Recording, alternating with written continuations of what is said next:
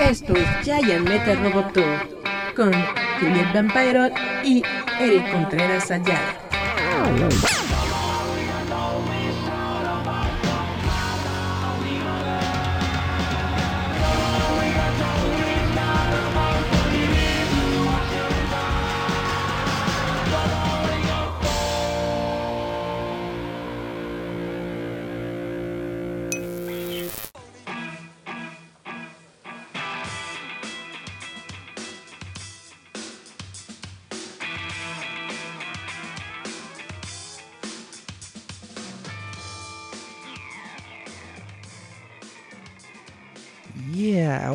¿Cómo están? Muchas gracias por estar de nuevo en nuestra sintonía. Esto es Giant Metal Roboto. Gracias a todos los que nos ven los jueves a través de Facebook. Ya saben, en facebook.com diagonal roboto.mx.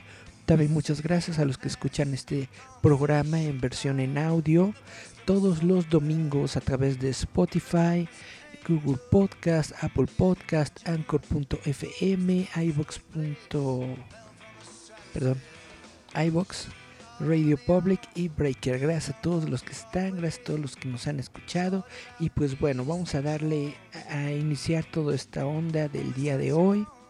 Vamos con una, primero con una nota, pues es este, tiene que ver con uno de nuestros, yo digo que una de las personas que más han influenciado nuestra nuestra forma de ver la animación me estoy refiriendo a Joe Ruby Joe Ruby es un animador, escritor, productor que durante su tiempo trabajó en Hanna-Barbera.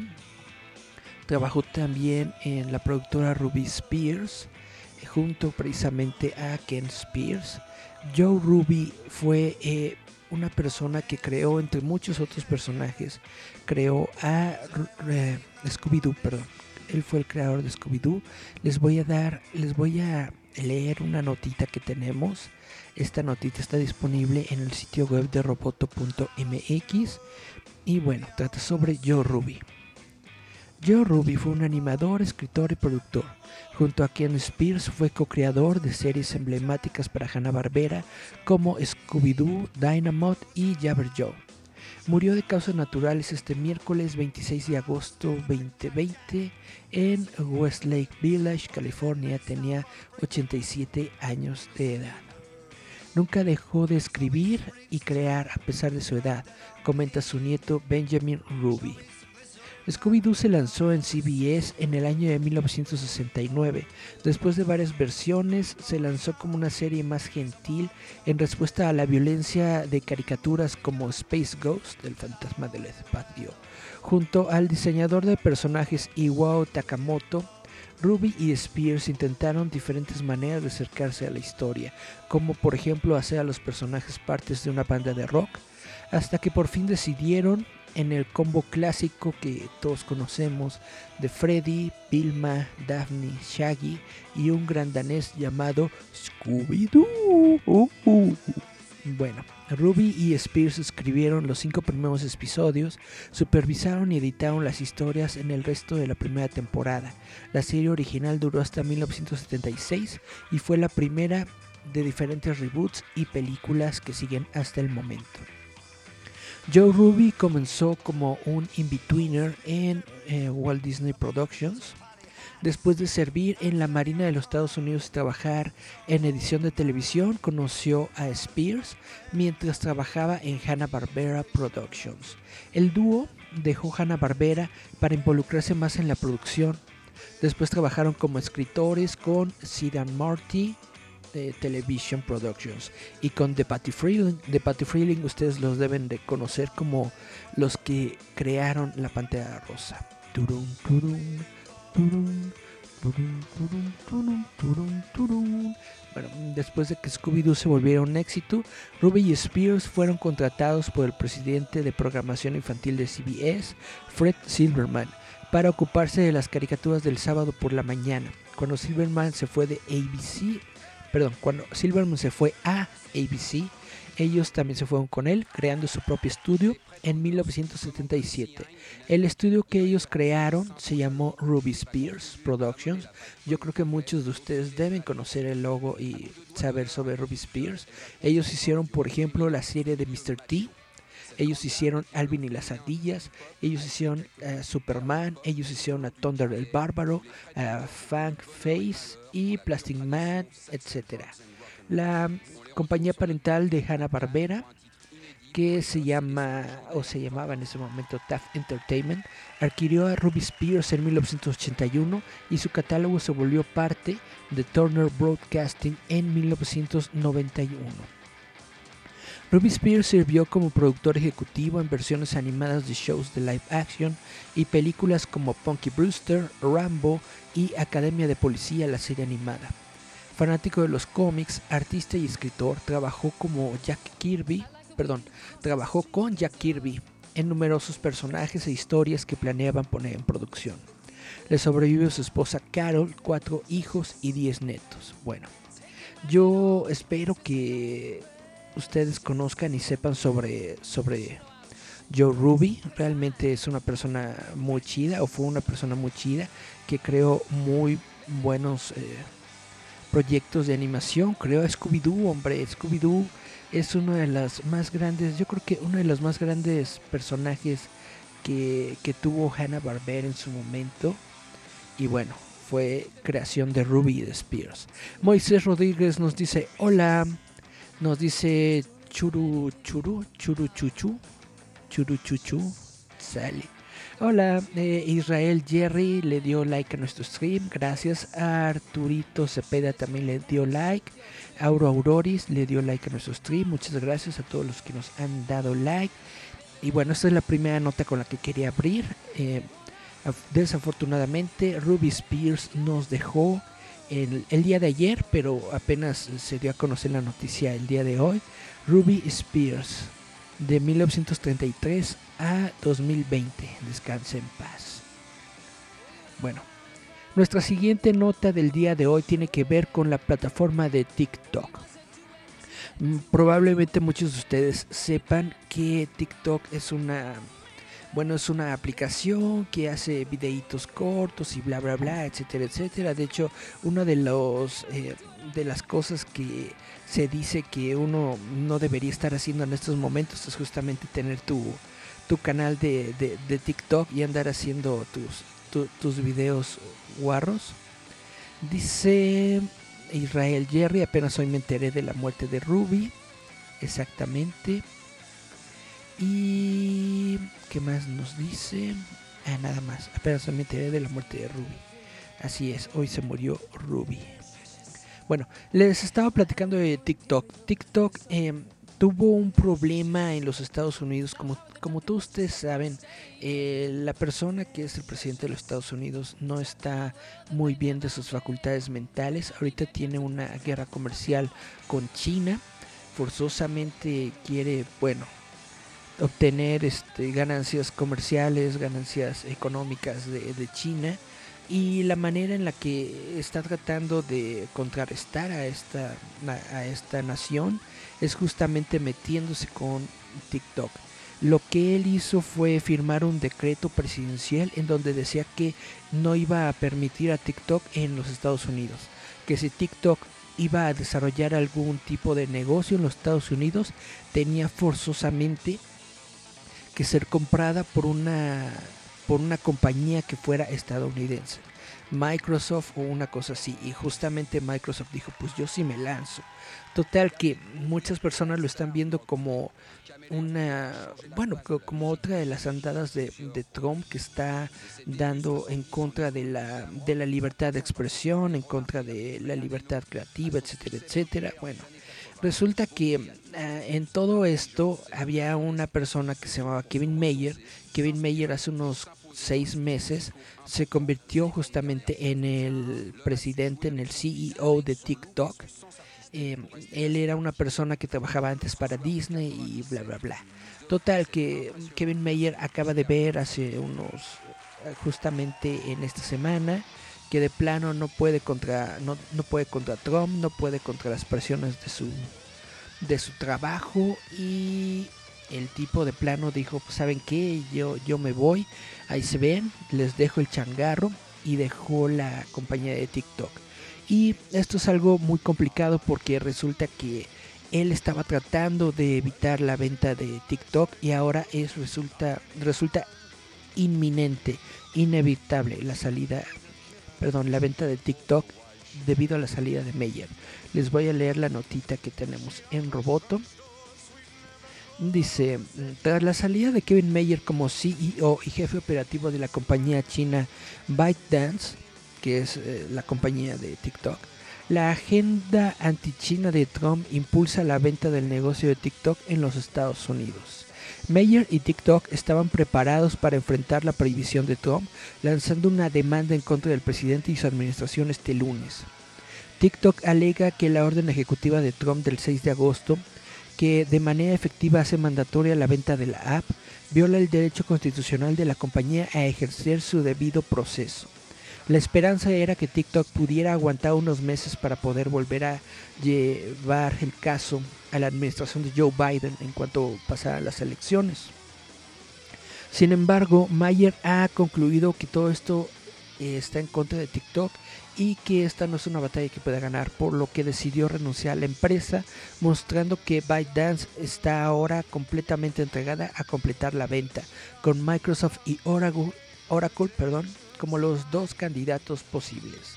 Microsoft se encuentra en el liderazgo de las negociaciones para ganar TikTok en un trato que va de los 35 a los 40 billones de dólares. Por su parte, Oracle se encuentra haciendo una oferta con los inversionistas de ByteDance, General Atlantic y Cerquoise Capital, Capital, bueno, esta empresa. Y podría tener un apoyo de la Casa Blanca ya que el jefe de Oracle, Larry Ellison, es un activo seguidor de Trump.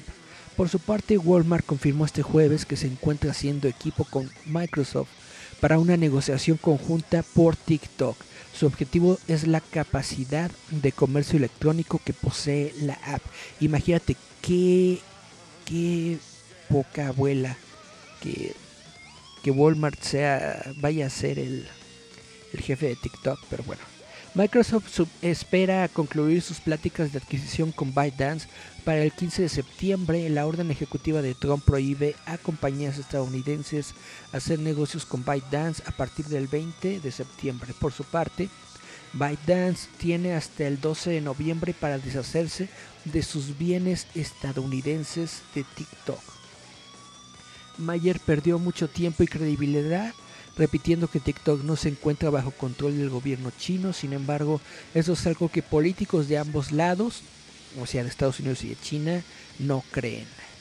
Mm, según Eric Gordon, que es un analítico de la Universidad de Michigan, Mayer debió enfocarse en negociar algún tipo de protección que le hubiera permitido mover a suficientes personas de su lado en este momento Vanessa Papas, que es la GM, no sé qué es GM, supongo que es General Manager o algo así, de TikTok para Norteamérica, Australia y Nueva Zelanda, es ahora la jefa interina de la compañía a nivel mundial. Órale, Vanessa Papas, está chido su nombre. Pues esta es la bronca ahorita. Netamente a mí no me gusta TikTok, no me parece que sea un buen producto, no creo que sea algo chido, pero es lo que está ahorita del momento. Lo que sí no me gusta es que personas como, como Donald Trump se metan en el en este tipo de negocios y se metan para tratar de sacar sus propios intereses. No se me hace chido para nada, nada, nada. Vamos a ver los mensajes. Ah, uy. A ver cómo le hago. Chun, chun, chun. Aquí está. Chan, chan, chan. Perfecto. Dice Roboto MX, hola, hola. Dice Marco Sáenz, hola, hola. Dice que bueno verle bien. Pues más o menos, por aquí andamos. Marco Sáenz eh, compartió y le dio like a nuestro stream. Muchas gracias. También Roboto MX le dio like a nuestro stream. Qué bonito. Bueno, ¿Qué más les tengo para decir el día de hoy? Pues resulta que, chan, chan, chan, chan, chan, chan, chan, durante el fin de semana pasado ustedes supieron que el sábado de hecho tuvimos la, el, el, evento, el panel, la, la, onda esta que tuvo DC Comics que se llamó DC Fandom, en donde eh, honestamente estuvo bastante bueno porque mostraron mucho contenido, mostraron muchos trailers, mostraron muchas cosas que van a salir. Realmente fue un muy, muy, muy buen evento. De hecho, yo hasta quiero decir que fue un mejor evento que la San Diego Comic Con. En el sentido de que hubo muchas más cosas que ver que en la San Diego Comic Con. Bueno, durante el panel que se realizó en el DC Fandom del sábado, eh, Zack Snyder anunció que mm, su, su, su, del, del, Snyder Cut de Justice League va a ser una serie de televisión de cuatro partes. Así es. Como parte del panel de Snyder Cut, el director Zack Snyder explicó que su versión de la película será, será vista en cuatro partes de una hora cada una prometió que también habrá una manera de ver toda la película como una, como una película junta. Vaya. O sea, vamos a poder ver las cuatro partes en cuatro episodios de una hora, pero dice que también va a haber como un super maratón en donde podemos ver todo, toda la, el Snyder Cut en cuatro horotas. Así es. Y dice que bueno, esto estará disponible en HBO Max, para distribución internacional y bla bla bla bla bla. También fue parte del... Ah, perdón. También en este panel dijo que habrá nuevas escenas de, esta película, es decir, que sí van a grabar nuevas escenas, sí van a grabar nuevas escenas tanto con los actores eh, anteriores, con, también le van a meter CGI, toda esta onda. Dijo o sugirió que habrá nuevas escenas en con Flash que involucran viajes en el tiempo. Entonces probablemente vamos a ver eh, ¿cómo se llaman estos? Flash Flash Flash Forward se les dice. Bueno, vamos a ver varias escenas de viajes en el tiempo con el Flash. Víctor Manuel Ramger le da like a nuestro stream, muchas gracias. Y tenemos más mensajitos. No, no tenemos más mensajitos. Bueno. Ahorita algo que estaba checando que se ve muy chido es la una nueva expansión para los Sims 4. Probablemente ustedes digan, ah, los Sims 4 que ya es un juego muy viejo y, y chalala, chalala, chalala. Y probablemente tengan razón, pero algo que me gustó ahorita es que van a lanzar una expansión de Star Wars. Así exactamente como la, la misión o la historia que tienen en Star Wars, perdón, en Disneylandia de este Galaxy's Edge que se llama la, atracción que tienen en Disneylandia, así tal cual van a hacer esa, esa historia para una, para, para una expansión de los Sims 4. Dice, inspirado en Galaxy's Edge de Disneyland y Disney World, Journey to Batu estará disponible para los Sims 4 el 8 de septiembre para PC, Mac, PlayStation 4 y Xbox One. El primer tráiler que vimos nos muestra personajes de Galaxy, Galaxy's Edge como B. Morandi y Oga, ah, la cantina de Oga, así como muchas caras familiares y androides. La descripción oficial de EA dice, saca tu sable de luz, eh, hazte amigo de un droide y estate listo para disfrutar de misiones de la resistencia de la primera orden o de los scoundrels. más mientras más misiones obtengas, más cercano estarás para completar a tus icónicos personajes de Star Wars como Rey y Kylo Ren. En, los Sims 4 Star Wars Journey to Batu, los jugadores serán capaces de dejar sus casas para viajar al planeta del Batu, en donde podrán hacer la elección de qué facción eh, seguir, qué facción trabajar.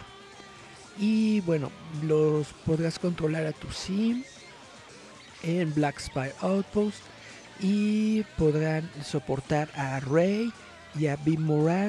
B. Moradi como parte de la resistencia o ser parte de la primera orden bajo Kylo Ren o eh, ganar créditos con Hondo Oka y los Scoundrels. Los Sims embarcan en una misión eh, muy excitante en donde tendrán que mejorar su reputación, mm, eh, obtener nuevos artefactos y ropa y bla bla bla. O sea, como yo lo estoy viendo, es exactamente la misma historia o la misma dinámica que tienen justamente en los parques de Disney, pero ahora lo podrás disfrutar con los Sims. Me parece algo muy interesante, me parece genial. Ojalá puedas realizar el, juego de el juego del, del, halcón milenario, ¿no? Que te puedas meter en la nave y, y viajar por ahí. Estaría muy padre. Lo dudo, pero estaría muy padre. Bueno, dice que esto, aventura, la podemos disfrutar. Como les dije, va a estar disponible el 8 de septiembre para PC, Mac, PlayStation 4 y Xbox One. Me parece rudo, me parece genial. Chun, chun, chun, chun, chun, chun, chun, chun. Bueno, chavitos, vamos a un corte musical si les parece bien. Para todas las personas que nos están escuchando, ya saben que estos cortes musicales los ponemos los domingos en la versión en audio que ponemos en Spotify, Apple Podcast, Google Podcast, Anchor, Anchor.fm, iBox, Radio Public y Breaker. ¿Por qué lo ponemos ahí y no lo ponemos en el video? Porque muchas veces Facebook y YouTube no nos permite justamente poner música en los videos. Ya ven que luego dice Facebook, esa música no, no te pertenece y bla bla bla y nos bloquea o nos, o nos pone, se llama? Nos pone mute en nuestros videos o también, uh, no, no siga YouTube, YouTube también es muy estricto con esas cosas. Entonces, si quieren escuchar la versión con musiquita, la pueden escuchar los domingos en Spotify y otras tantas plataformas en donde se escuchan podcasts. Pero bueno, de momento nos vamos a ir a nuestro corte musical. Vamos a escuchar esta canción de Garbage que se llama I'm Only Happy When It Rains. Vamos a escuchar I'm Only Happy When It Rains del grupo Garbage y regresamos. Yeah, yeah.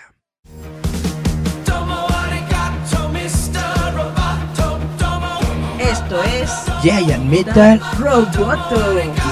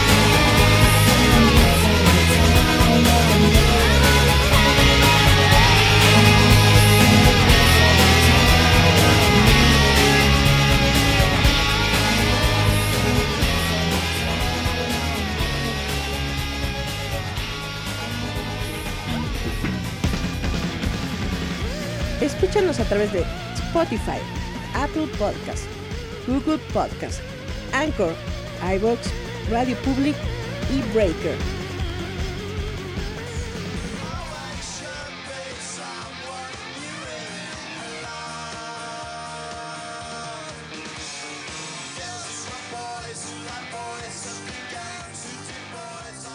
Yeah, esto es Yaya Metal Roboto. Gracias a todos los que siguen aquí en nuestra sintonía. Gracias a todos los que nos están acompañando. Y bueno, ahorita este segundo bloque del programa lo quiero iniciar con un poco de hate. Porque netamente estuve leyendo durante esta semana el número uno de este cómic de los tres Jokers. Desde el primer momento en el que supe sobre la historia de los tres Jokers, de que ya saben, de que, de que Batman está aquí y que se sube a la, sillita esta, que no recuerdo cómo se llama, en donde obtiene así conocimiento infinito.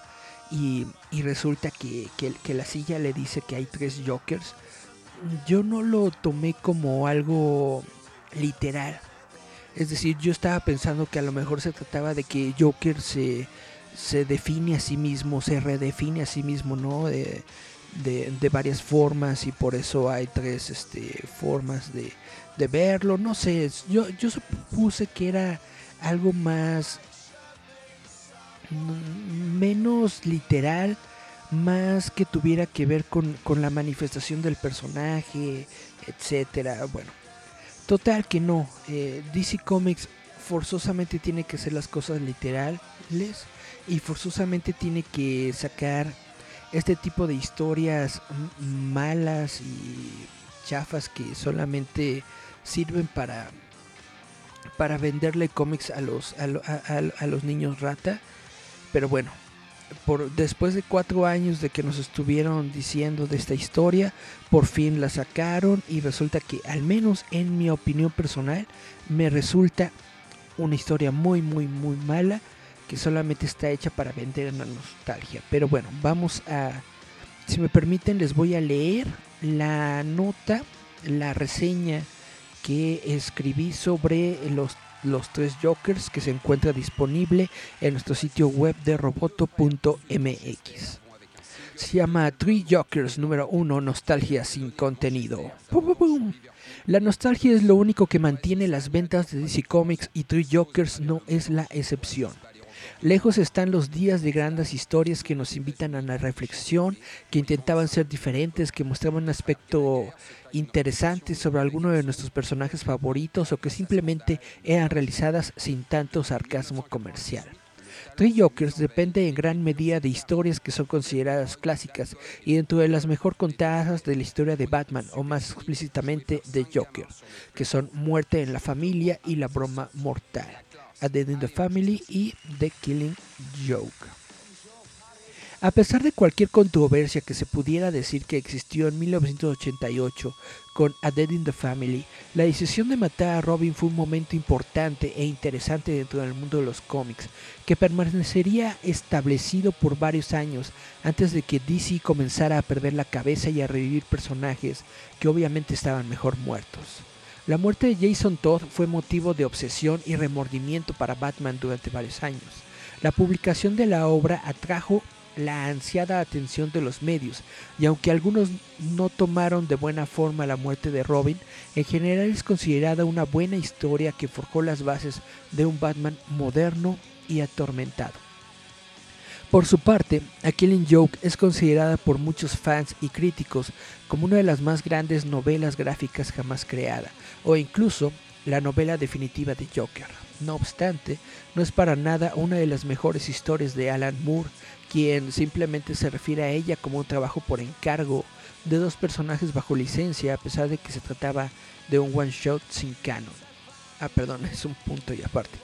A pesar de que se trataba de un one shot sin canon, DC Comics oficialmente retiró a Batgirl en julio de 1988, y cuando Barbara Gordon reapareció en Suicide Squad se encontraba en una silla de ruedas.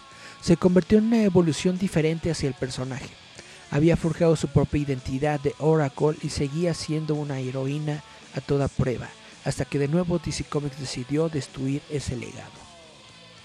El inicio de Tree Joker solamente se limita a recordarnos todo esto, llegando al punto de recrear paneles específicos de estas mejores historias, de nueva cuenta apelando al sentido de nostalgia que todos tenemos cuando las recordamos. Y a partir de ahí no logra hacer nada importante. Bullock nos cuenta de la manera más anticlimática del mundo que tres personas ejecutaron tres crímenes al mismo tiempo. Las tres dicen ser el Joker. ¿Es esta la gran historia que nos han estado vendiendo desde hace cuatro años? Chun chun chun. Utilizar al Joker de Killing Joke y al Joker de Dead in the Family como simples secuaces de otro Joker no me parece tan ofensivo como el hecho de que Geoff Jones parece creer que somos tontos al intentar generar un conflicto y misterio en un plan que no tiene mucho sentido. La catarsis de Jason Todd ante el Joker había sido ya explorada lo teníamos como un héroe que había aceptado su pasado y estaba siguiendo su propio camino. Pero aquí otra vez vemos cómo DC no puede ponerse de acuerdo con lo que ya escribió otro autor y lo vemos de nuevo llorando por sus traumas intactos y la necesidad de matar a Joker, algo que según yo ya había superado. Lo más absurdo de la escena es la reacción de Barbara Gordon, quien aparentemente falla a propósito en detener a Jason para ser cómplice de la muerte de Joker. Ahí tenemos a dos personajes con redenciones completamente olvidadas y puestas en este horrible drama de telenovela, por culpa de un escritor aburrido y corriente que aparentemente no ha leído muchos cómics de DC recientemente. Total que seguramente veremos en el siguiente número al Joker de The Killing Joke morir de una manera igualmente necia e insensata con el único objetivo de impactar a la audiencia con violencia gratuita sin sentido. Pero al final darnos una revelación sacada del orto, como que ninguno de ellos era el verdadero Joker y que todo era un plan del verdadero o algo así por el estilo. Existen muchas y muy variadas historias del Joker que han sido contadas por grandes escritores y dibujantes a través de los años. Three Jokers no es una de ellas. Es solamente un juguete coleccionable publicado para satisfacer a un público sin criterio que busca sus 20 portadas variantes para poder llevarlas a firmar en la próxima convención de cómics. Bueno, esta es mi versión, lo que yo opino sobre tres Jokers. Probablemente haya personas a las que les guste mucho, probablemente no. He visto que varias personas están hablando bien de la de la de la historia, pero siento que lo hacen nada más por por ser populares o por tener algo que decir. Netamente a mí no me gustó la historia no me parece una historia interesante, no me parece una historia importante, o probablemente estoy equivocado, probablemente no tengo idea de lo que estoy hablando, pero esa es mi opinión personal y esa es la opinión que les estoy diciendo en estos momentos a todos ustedes. Ahora, nos vamos de DC Comics a Marvel porque eh, los estudios Marvel han revelado el título de los Eternos. Bueno, en realidad no es una noticia así super guau. Marvel Studios anunció que la película de los Eternals se va a llamar Eternals nada más. Es decir, solamente le quitaron los y se va a llamar Eternals. ¿Por qué se llama así? No, no dijeron. Solamente dijeron que este va a ser el nombre que van a adoptar. Aún se espera que esta película se estrene para el 12 de febrero del año 2021. Y bueno, ya saben que con todas estas ondas del COVID y bla bla bla, se ha estado ajustando la fecha, pero por el momento todo parece que se estrena sí o sí el 21, perdón, el 12 de febrero del año 2021. Y en otra noticia que tiene que ver con Cinito, ustedes saben, y si no saben les platico que Candyman, esta película de terror, va a tener un remake eh, que, que, se va a realizar en, en, este año, si no estoy mal. Creo que así, ah, bueno, según esto se va a lanzar el 16 de octubre, Candyman en los cines. Dice Marcos Sáenz, con los tres Jokers la premisa se oye bien, pero tomando en cuenta lo último que ha hecho DC, sí creo que vaya a ser un contenido chafa. Pues honestamente yo siento que DC Comics ha perdido mucho la, la manera de contar historias, lo hacen solamente para para generar público, para generar eh, dinero, que, que no está nada mal. O sea, sí, eres una empresa, sí necesitas conseguir dinero, sí necesitas vender tus cómics, pero yo siento que están perdiendo mucho de lo que era antes DC Comics en el sentido de que están perdiendo esas grandes historias, esos grandes escritores, esas grandes sagas que, que nos motivaban y nos hacían leer cómics eh, cuando, éramos niños. Al menos yo siento que ya no hay historias, grandes historias que contar dentro de DC Comics y eso es algo que pues que es bastante triste, bastante gacho.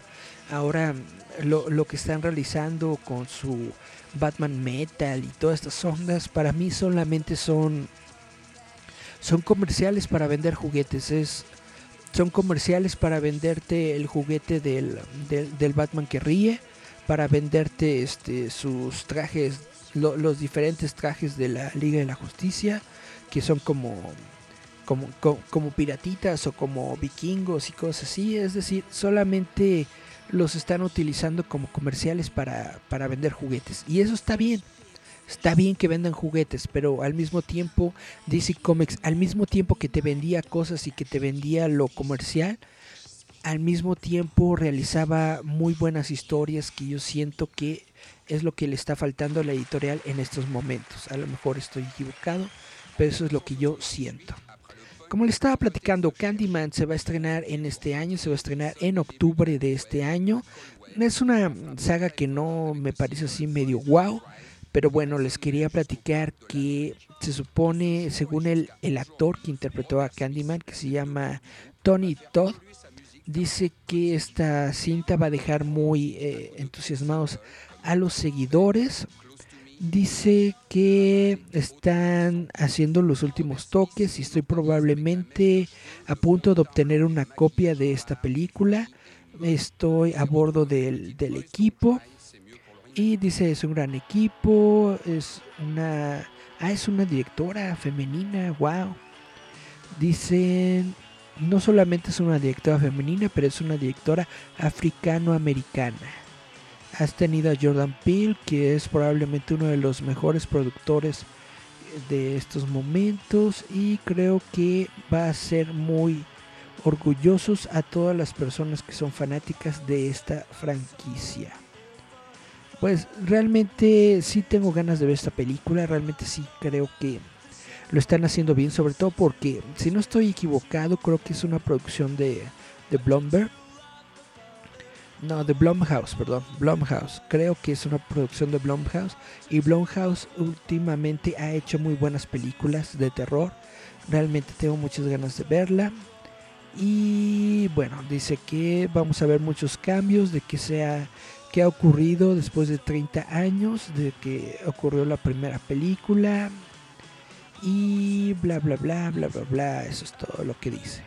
16 de octubre se estrena Candyman, chavitos. Espero que la vayan a ver, espero que les llame la atención esta película. Yo en estos momentos, eh, probablemente, bueno, hasta el 30 de, de, de, este mes, hasta el 30 de agosto, vamos a tener el festival, eh, el festival mórbido de la Ciudad de México. ¿Por qué les platico esto? Porque justamente el Festival Mórbido se encuentra en estos momentos en desarrollo. Lo pueden ver a través de su portal, de su página. Eh, perdón, Macabro, Macabro. Ah, siempre se me, se me confunden estos dos. Ok, Macabro. El Festival Macabro se encuentra en estos momentos en una edición virtual.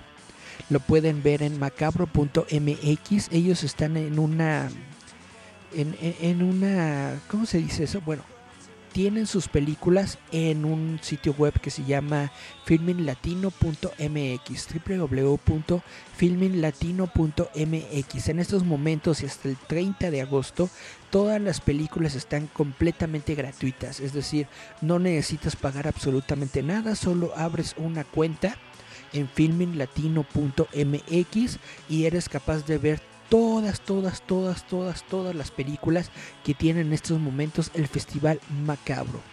Y se los digo y justamente es a, raíz de, de, Candyman porque eh, a mí me gusta mucho el cine de terror. Es uno de mis eh, géneros favoritos de, de, cine y realmente creo que es una muy muy muy buena oportunidad poder ver todas estas películas de forma completamente gratuita. Está, por ejemplo, una que se llama Precarious, una que se llama Clarita. Estaba viendo otra que se llama December. December. y este, una que se llama About Food. Una se llama Parable, Fried Berry, Poison.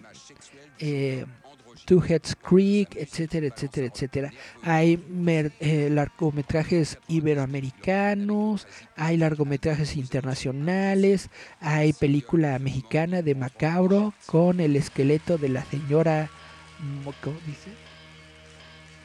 Morales, el esqueleto de la señora Morales, exactamente. Bueno, todo esto se los estoy platicando porque se los recomiendo mucho. Les estoy, les vuelvo a decir, Está completamente gratis de aquí al 30 de agosto. Todavía tienen chance, todavía tienen tiempo de ver todo lo que ustedes quieran. Les vuelvo a decir que el sitio web en donde pueden verlo es filmin, filminlatino.mx. F-I-L-M-I-N-L-A-T-I-N-O.mx. El sitio web del festival es macabro.mx. Se los recomiendo mucho, les recomiendo mucho que le den una visita a estas películas, que le den una visita a este festival. Honestamente está muy chido, honestamente está muy bueno, yo lo estoy viendo y se los recomiendo bastante. Y con esta reflexión de estos momentos, yo creo que ya nos vamos a nuestro final. Esto fue, no, no, no encontré así que digas, uy, wow, muchas noticias eh, en esta semana, pero yo creo que es bastante suficiente y bastante genial lo que tenemos en estos momentos. Así que ya vámonos a un cortecito musical. Vamos a escuchar, si les parece bien, al grupo, al grupo Golf Rap con la canción A&E. Vamos a escuchar al, grupo Golf Rap y nos vamos a escuchar por aquí la próxima semana de nueva cuenta en Facebook, en Twitter, no en Twitter no, bueno sí en Twitter, pero en Twitter, vaya en Twitter no está en vivo, en Facebook sí, también nos pueden ver por YouTube y recuerden que la versión en vivo ya con musiquita y ya con toda la onda, efectitos y todo, bla bla bla, bonito, se encuentra los dominguitos en Spotify, en Apple Podcast, Google Podcast, Anchor.fm, iBox, eh, Radio Public y Breaker. También les, les recomiendo y les aviso que los clavos de Cristo en su segundo aniversario se encuentran también en nuestras plataformas de, podcast. Los clavos de Cristo también pueden escuchar sus eh, nuevos episodios que son sobre su segundo aniversario. Igual, igual los pueden escuchar en Spotify, en Apple Podcast, en Google Podcast, en Anchor.fm, en iBox, en Radio Public y Breaker. Ahí pueden ver, escuchar a los clavos de Cristo. Muchas gracias a todos los que estuvieron esta semana en nuestro, eh, nuestro programa. Gracias a todos. Nos escuchamos, nos vemos la próxima semana. Bye, bye, bye.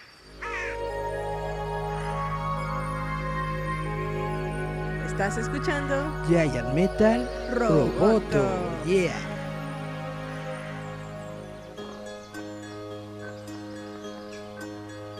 It's blue,